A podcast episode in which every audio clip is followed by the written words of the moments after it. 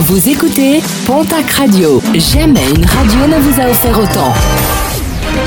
L'information locale à 9h, c'est sur Pontac Radio.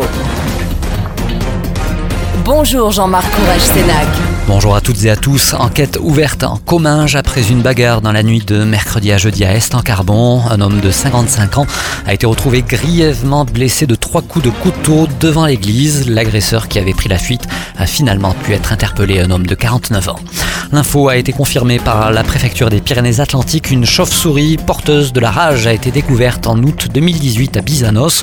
Aucune personne n'a déclaré avoir eu un contact à risque avec l'animal.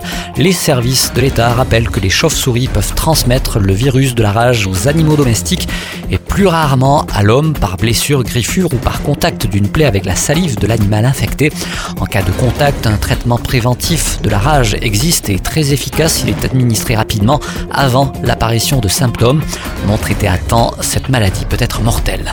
Jean-Bernard Saint-Pastous, le député des Hautes-Pyrénées, vient d'interpeller Agnès Pannier-Rounacher, la secrétaire d'État auprès du ministre de l'économie et des finances, concernant l'avenir de l'entreprise Toupno, à Lourdes, victime d'un incendie le 10 janvier dernier. L'entreprise est depuis euh, condamnée à l'arrêt de ses activités, laissant dans l'incertitude la plus totale ses 76 salariés. Pour la secrétaire d'État, le dossier est suivi avec attention et de rappeler qu'un travail était en cours avec les services de l'État et les élus pour proposer au groupe Cofigeo une implantation nouvelle.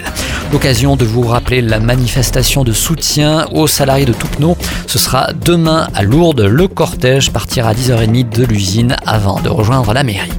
Qualité de l'air mauvaise pour le département des Hautes-Pyrénées, un indice de 8 selon Atmo Occitanie.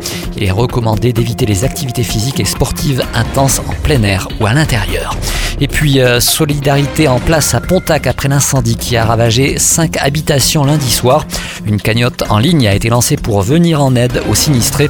Pour aider, euh, direction le site litchi.com et dans la barre de recherche, vous tapez incendie Pontac, donc sur le site litchi.com.